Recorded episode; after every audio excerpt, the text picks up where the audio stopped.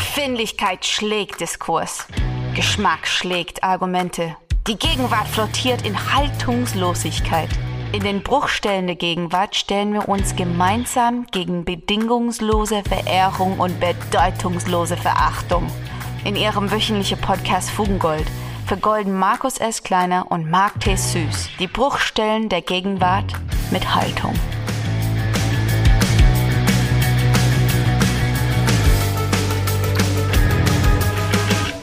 Liebe Fugis, es ist Sommer. Fugengold ist im Sommerspecial. Ihr seid am Strand, ihr entspannt, ihr spürt eine warme Brise, ihr hört das Meer. Vielleicht sitzt ihr auch nur auf eurem Balkon und lasst es euch gut gehen. Vielleicht seid ihr aber auch wahnsinnig gestresst am Ende eines langen Tages und ihr sagt, Mensch, es ist Donnerstag.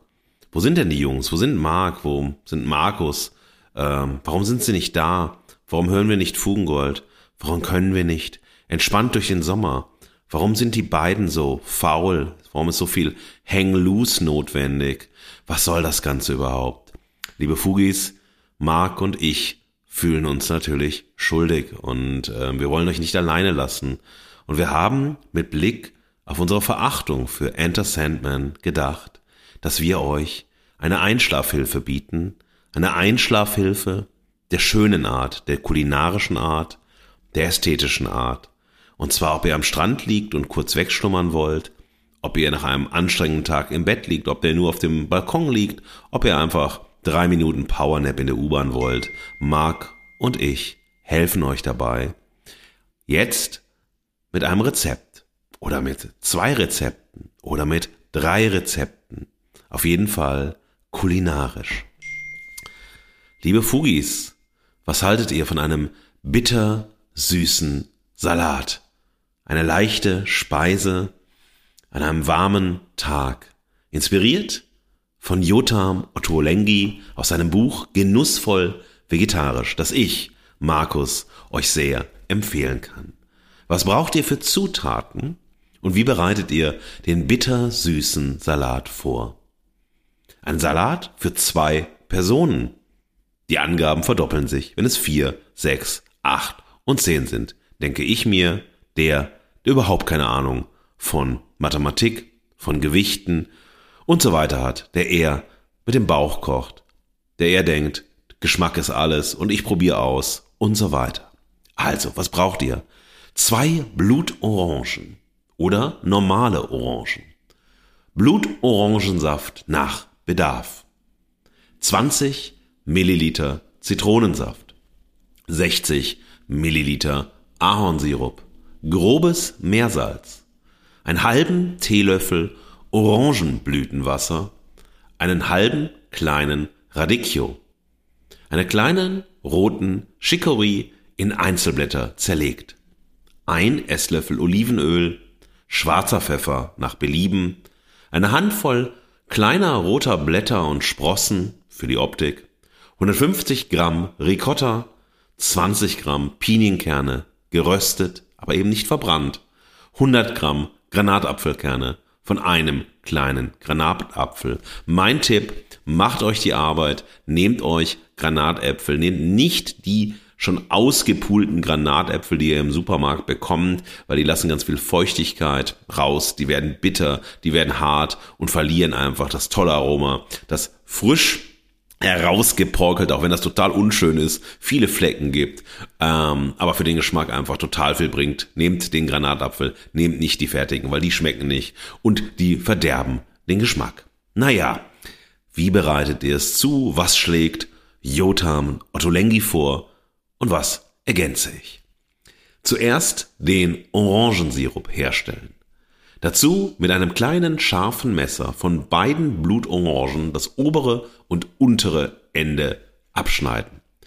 Das ist kein Vergnügen, das klappt nie so wirklich richtig. Man muss sich einschnitzen und einüben, damit das klappt. Ich glaube, ich habe ja, 10, 12, 100, vielleicht 15.000 T-Shirts versaut mit einem inkorrekten Einschneiden von Orangen und Orangenfilets herauszuschneiden.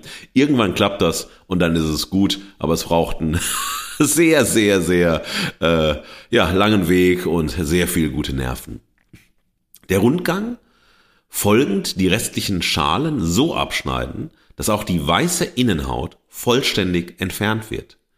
Nun die Orangenfilets zwischen den Trennhäuten herausschneiden, dabei die Früchte über eine kleine Schüssel halten, um den Saft aufzufangen. Die Orangenfilets ebenfalls in die Schüssel legen, die Trennhäute kräftig ausdrücken und den Saft in einem kleinen Topf gießen. Wenn ihr jetzt noch nicht eingeschlafen seid oder dahin schlummert oder es einfach nicht mehr verantwortungsvoll ist, in diesem Hörmoment das Messer in der Hand zu halten, ruht euch aus, entspannt euch, kommt zu euch, freut euch auf einen bitter süßen Salat. Wenn ihr jetzt aufgewacht seid, könnt ihr weitermachen. Den Saft abmessen, in einen Topf geben und mit Blutorangensaft auf 110 Milliliter auffüllen. Den Zitronensaft, den Ahornsirup sowie eine Prise Salz hinzufügen und 20 bis 25 Minuten köcheln lassen, bis nur noch etwa drei Esslöffel dicker Sirup übrig sind. Auch das muss geübt sein. Auch hier muss ab und zu gerührt werden, damit es nicht klobig wird, damit es alles schön miteinander verbunden ist und nicht einfach nur verbrennt. Durch ein feines Sieb abseihen, abkühlen lassen und mit dem Orangenblütenwasser verrühren. Wenn ihr jetzt noch wach seid und nicht einschlaft und nicht eine kleine Pause braucht, dann gibt es jetzt die letzten Schritte für euch. Die Radicchioblätter ablösen, in große Stücke teilen und in eine Schüssel geben. Die Radicchioblätter, das Öl, etwas Salz und Pfeffer hinzufügen und behutsam mischen. Ich empfehle immer, selbst die Pfefferkörner zu rösten in einer Pfanne ohne Fett und sie ganz, ganz klein und fein zu mörsern. Der Geschmack ist exorbitant höher, als wenn man fertigen ähm, ja, Pfeffer einfach nur durch die Mühle zieht oder einfach nur Pfefferpulver verwendet. Das sind äh, himmelweite Geschmacksunterschiede. Die Orangenfilets, die kleinen roten Blätter und den mit einem Löffel portionierten Ricotta darauf anrichten. Mit dem Orangensirup beträufeln und mit Pinienkern und Granatapfelkern garnieren. Ich schaue jetzt auf das Bild. Das sieht wunder, wunderschön angerichtet aus. Ähm, so habe ich das noch nicht hinbekommen. Aber ähm, ja, auch das ist äh, ein Thema, das beim Kochen eine ganz große Rolle spielt. Wie richte ich an? Und auch das ist einen Traum wert. Ein Moment des augengeschlossenen Nachdenkens. Wie sollen Teller aussehen, damit sie genauso appetitlich sind wie das, was man isst? Der bittersüße Salat zum Sommer.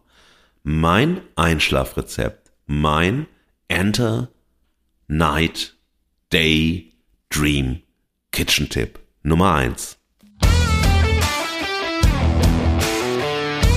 Das war Fugengold für diese Woche.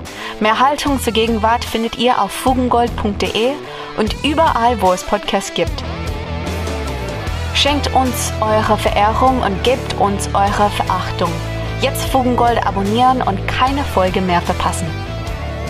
Fugengold wird produziert vom Sweet Spot Studio. Redaktion und Moderation Markus S. Kleiner und Marc T. Süß. Sprecherin Sam Stokes.